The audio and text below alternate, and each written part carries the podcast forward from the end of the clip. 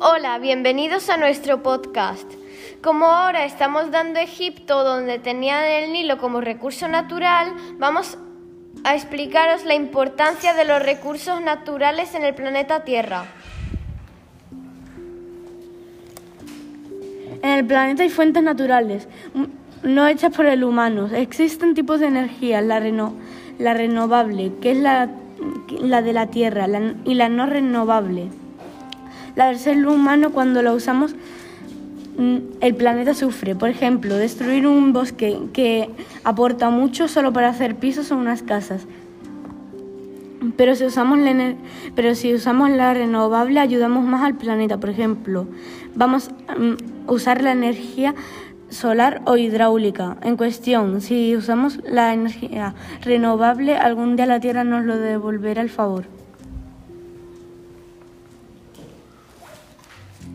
¿Qué podemos hacer para contaminar menos? Pues podríamos no tirar basura al suelo, no tirar plásticos al mar, reciclar lo que no usemos y, duchas rápidas.